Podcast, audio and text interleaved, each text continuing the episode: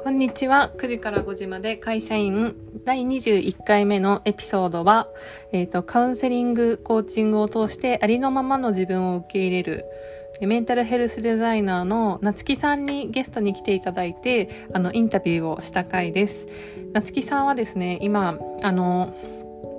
夏木さんに今回インタビューをした内容っていうのは、えーと、就活や進路を通してですね自分らしい選択はどういうものなのかっていうのを今回夏木さんの方にインタビューしました。でえっ、ー、とですねメンタルヘルスであったりあとは学生の時就活の時どんなことを感じていたのかっていうのを夏木さんのあの経験を通してインタビューしたのでぜひちょっとあのエピソードをですね、楽しんでもらえたらいいなと思います。それでは本編になります。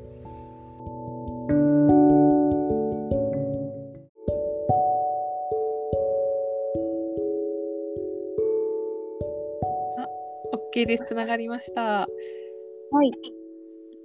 じゃあですね、今から、あのー、今回は、えっ、ー、と、夏木さんにですねテーマは自分らしい選択と進路についてあのインタビューをさせていただきたいと思います。夏木さんお願いします。よろしくお願いします。お願いします。ちょっとまずはじめにですね夏木さんの経歴と自己紹介をあのお願いします。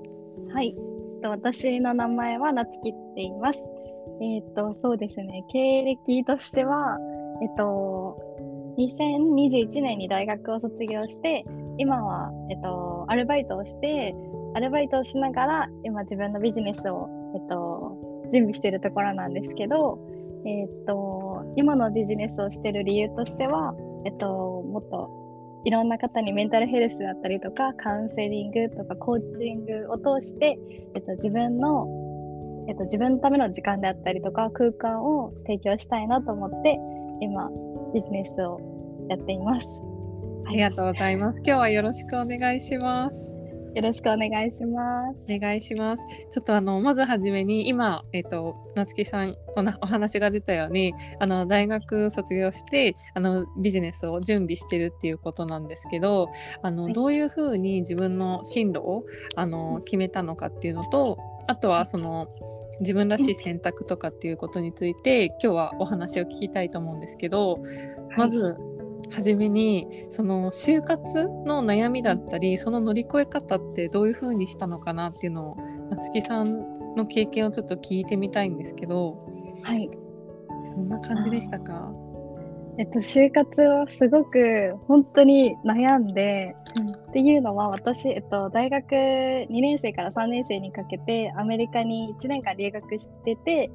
で、えっと、帰国した時がもう3年生の6月ぐらいでもう就活みんな始めてたぐらいだったんですね。始めてまあもうインターンとかも終わってっていう感じで、でも私自身が結構何をしたいのかもまだ分からなくて、帰国後の逆カルチャーショックとかにすごく悩んでた時だったので、なんかもうすごく自分の進路とその日本にこうまたもう一回こうアジャストするっていう時期がすごく重なってすごく辛かった時期だったんですけどえっと、そうですね。なんか乗り越え方としては、なんか結構その自分の進路を決める時期だけど、結構他人と比較してた過去があって、うん、はいはい。なんか、そうですね。うん、なんかみんなにいいって思われる進路の選択をしなきゃってすごくなんか自分で勝手にプレッシャーをかけてたんですけど、でも、なんかそうやってやってると自分のうん、本当にこうワクワクする道っていうのが選べなくなって、うん、なんかこういう道を選んだら安定だろうとかなんだろうなみんなから応援されるであろう道を選びそうになったんですけど、うん、私自身そういうこう自分が心からワクワクしない道を選んだ時にすごくなんかうん体にもすごく反応が出て、なんか体調が悪くなったりとかしたので、そこで気づいたのがなんか自分のやっぱり人生なので自分がワクワクすることを本当に第一に優先してでそれをなんかどうやってやるかっていうといろいろあると思うんですけどなんかまずは自分が選択する時の基準を決めて決決めておくことが大切だなと思ったんですね。で、うんはいなんかその私も就活やってる時にすごい悩んだんですよ。はい、例えばどんなことで悩んだかというともう私の時は会社に入るとか、大きい会社がいいんだろうとかあとやっぱり周りがすぐ内定もらってるから、あの自分も、えー、と留学から帰ってきてでそのその自分の中では留学から帰ってきて落ち着きたいみたいな気持ちはあったけど、もうすぐ就活っていう雰囲気だからもうとにかく振り返る時間もなく焦ってたっていう感じだったんですけどその、例えばそういう人と比較したりとかっていうこともあったりとかあと会社に入ろうとかっていうことで悩んだりとかはしてましたか？あそうですね。本当にすごい今おっしゃったことがすごく本当に共感するんですけど、なんかそうですね。なんか自分の周りの友達がもう内定もらったとか次最終面接行くとか聞くとやっぱり自分の友達だから喜びたいけど心からは喜べなくって、うん。でなんかすごくそこもあこういうこと思っちゃいけないとかすごく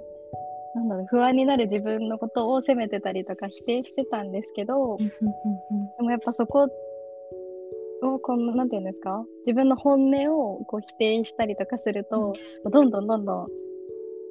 自分のこの大切な感情が押されてでまたこういつか爆発みたいなことになっちゃうので、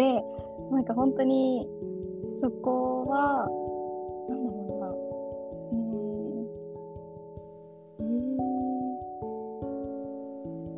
なんかこう本当に信頼できる人にお話ししたりとか、私の場合はカウンセラーさんが、えっと、大学の時に、えっと、いたので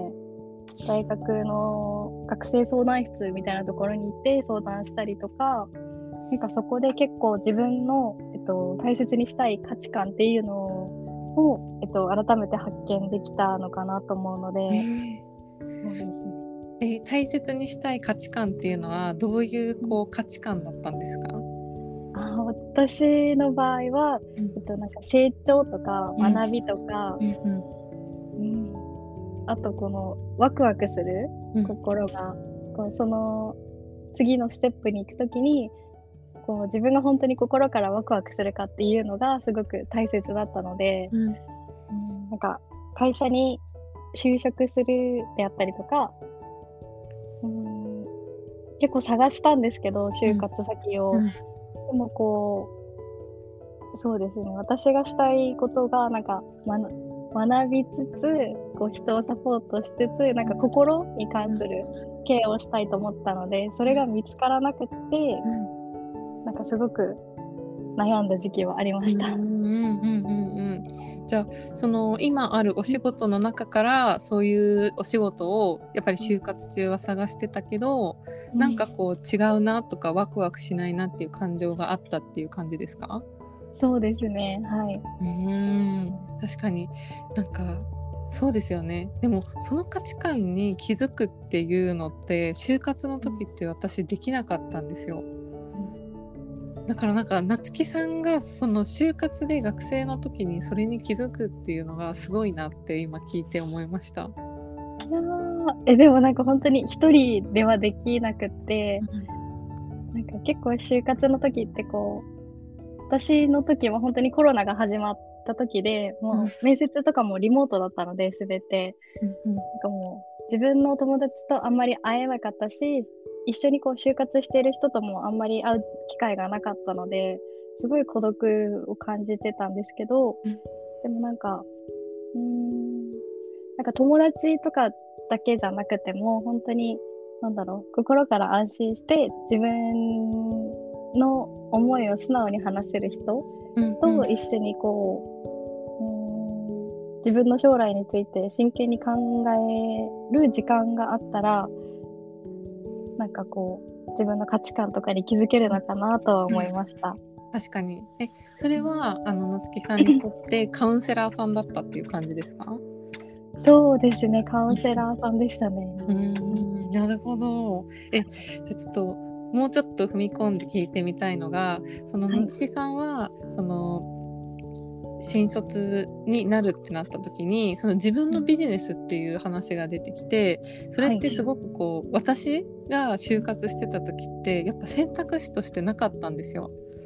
そうそもそもビジネスを自分で学生のうちから準備したりとか自分で始めようっていう考えがなくてその夏木さんらしい選択ってどういうふうにすればいいのかなっていうのをその自分らしい選択の仕方っていうのをちょっとぜひ聞い。てみたいです。ああ、自分らしい選択の仕方。でも私も、えっと、自分のビジネスを始めようと思ったきっかけが、うん。もう、えっと、大学を卒業して、うん。で少しその、えっと、卒業した後にもこうアルバイトだったりとか、えっと、正社員っていうのを探してたんですけど本当にことごとくうまくいかなくってでもなんかある日ポッドキャストを聞いてたら、うん。えっと、今の私ビジネスコーチがいるんですけど、うん。その方がマスタークラスっていうのを、えっと、開催してて、うん。そこで、えっと、自分の、えっと、そうですねなんかパッションに思うことうん。を仕事にして、なんか、うん、自分が生きたいライフスタイルっていうのを生きれるっていうのをなんか本当に心から熱く語っててうんうん。で実際になんかそういう人がいるんだっていうのを知らなかったからこそ、えっと、自分の選択肢にも、えっと、学生の間の時はなんか本当に就職してでお金を稼いでで行きたい時に海外に行けたらいいなぐらいだったんですけど、でもなんかすごい本当に自分の心からやりたい仕事をしてお金稼いでる人がいるっていう存在を知った時に初めてなんかあ自分でもビジネスやってみたいなっていうのは思いました。すごい本当すごいですよね。なんかその私本当に自分を振り返るとはい。私が本当にその夏木さんと同じ時にそういう選択が、あのやっぱ選択肢がなかったっていうのがその自分の頭の中にもそうだしそういう方法を知らなかったんですよ。今だからなんかこういう発信とかでそういうこう知ったりとか情報が手に入るけどその時はやっぱ私もう頭がちょっとこう凝り固まっちゃってて仕事は会社に勤めてやるものだとかその理想のライフスタイルっていうのも自分の知ってることしかなかったからそのはい。自分のパッションでそのビジネスコーチがいるとかっていうことさえも知らなかったからそれに向かってもそういうこうきっかけを夏木さんが見つけて踏み出してるっていうことが、なんかもう本当尊敬 尊敬だなと思って ありがとうございます。そうなんですよ。でなんかその私が特に、えっとはい新卒の時とか考えたことってなんかこうしなきゃとか人と比べちゃうっていうことだったんですけどなんか夏木さんはこうそういう風な思いが来た時にこうどういう風になんかこう考えてますか？あ人と比較した時、はい、うん。すごい今でもなんかビジネスしててこの似たようなことこう人をサポートしたいとか、そういう人たちを見てたまにこう自分がこう落ち込んでる時じゃないけど結構こう比較したりする時とかすごくあるんですけど、うん。なんかその時はえっとなんか自分にしかないこのユニークなポイントっていうのを、なんか自分でそれをなんかしっかりと分かってることが大切なんだなって思っててなんか今でもすごいそれはなんか全然悩むんですけど、うん。なんか自分で一つでも二つでもなんか自分はこれがあるから大丈夫っていうかこの私だからこそこうなんだろうお話を聞きたいとかえっとインスタの投稿を見てくれるとかそういう人もいると思うのでうん。一人でもなんか自分に興味を持ってくれる人がいるから私はこう比べなくても大丈夫だよっていうのは自分にうん。言うようにしてます。すごい。本当にすごい。そうですよね確かに。なんかエミリーさんはどうしてますか？いや私は夏木さんにそれを聞いてなんかやっとマインドブロックが解けたみたいな感じなんですよ。そうなんですね。前話した時に はい。なんかその結構モチベーションが左右されちゃうとかはい。なんか結構数字を見ちゃったりすると落ち込んでたんですけど、なんかその自分が誰に届けたいかっていうのであの考えるとその比較しなくなるっていう話を前夏木さんから聞いた時にあ確かにと思って、私って別にこうすごいって言われたくてやってるんじゃなくてなんか同じように悩んでる人とかをこう支えてあげたいとか選択肢を増やしたいって思ってたからあやるやってるんだなってそうはい。思い出したら、あの、うんその時間が本当に減りました。あありがとうございます。ありがとうございます。そう確かに自分にしかないユニークなポイントとかそうですよね自分をこう応援してくれてる人とかサポートしたい人を思い出すっていうこと本当大事ですよね。はいうんうんうんうん、えじゃあちょっとですねあの例えば、えっと、私もそうなんですけどあの自分を受け入れることが苦手な場合っていうのはあの、はい。ちょっと今の話にもつながってきちゃうんですけど具体的にな何から始めていけばいいですかね？あー。自分を受け入れるためにしたい、なんか私がしたこととしてはうん。なんかまずは自分の自分のためだけの時間を作るっていうのがすごくうんうん。大切だなと思って、うんうん。でそれはなんかやり方としては、えっと、ジャーナリングであったりとか、本当にカウンセリングとかコーチングとかもう何でもいいと思うんですけど、うん。こううーんこう誰かに自分の話をして、うん。でその話を聞いてもらう側の人にもこうまずは受け止めてもらうっていう空間が必要だなと思ってて。うんうん。でその自分のこの性格であったりとか思うことを話すことによって自分でまたこうあなんか気づきがあると思うんですね。自分で話してて自分の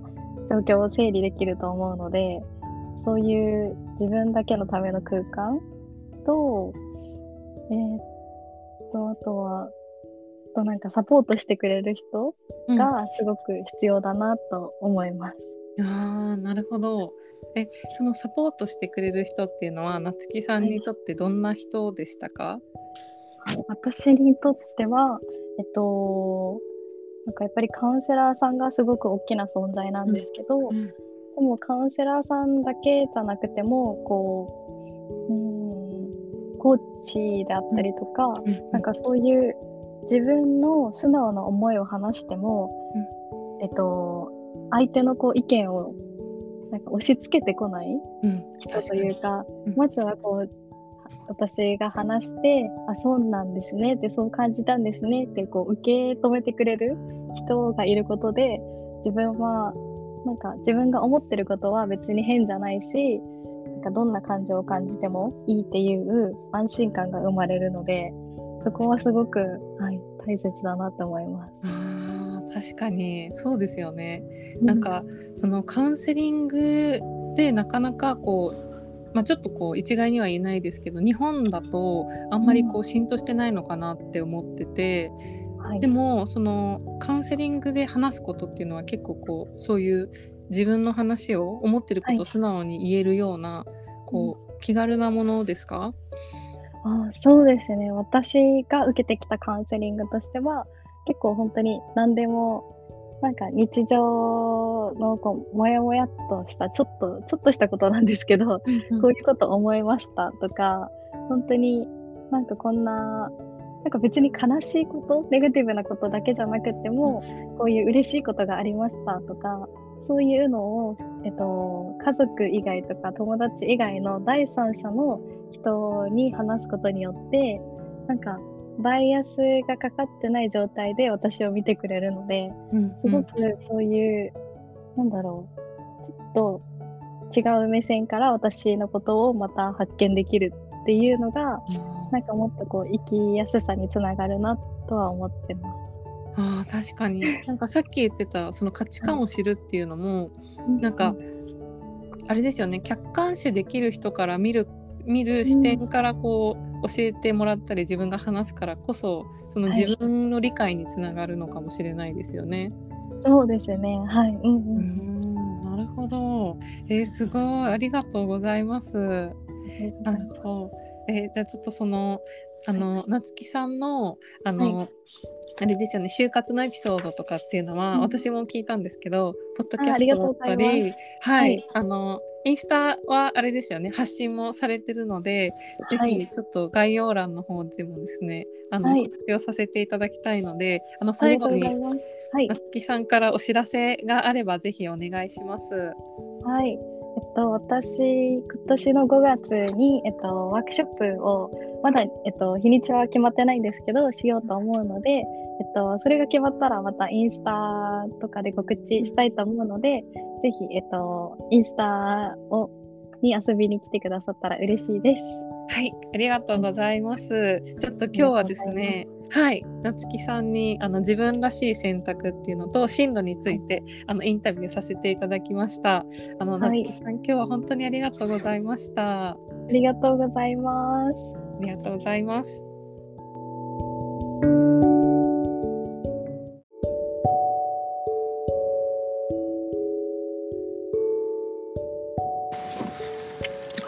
あの、本編楽しんでいただけましたでしょうか？あの、本編の方でもなつきさんからお知らせがあった通り、なつきさんはインスタグラムや、あの、Facebook のコミュニティもやっていて、あとはニュースレターだったり、ポッドキャストもやられています。ポッドキャストは、あの、Accepting Yourself 自分を許していく旅というタイトルで、あの、発信されているので、ぜひチェックしてください。あの、今後もですね、なつきさんの活動だったり、あの、今回のお話面白いなと思ってもらった方に楽ししんでもらえてればいいなっていうふうに思ってます。あの、なつきさん、今回は、えっと、インタビューさせていただいて、本当にありがとうございました。あの、それではですね、えっと、ぜひ、あの、もし感想だったり、リクエストがあれば、あの、私の方から、あの、私の方の公式 LINE だったり、DM の方にもご連絡いただければと思うので、ぜひ、あの、コメントいただけると嬉しいです。えっと、それでは次のエピソードでお会いしましょう。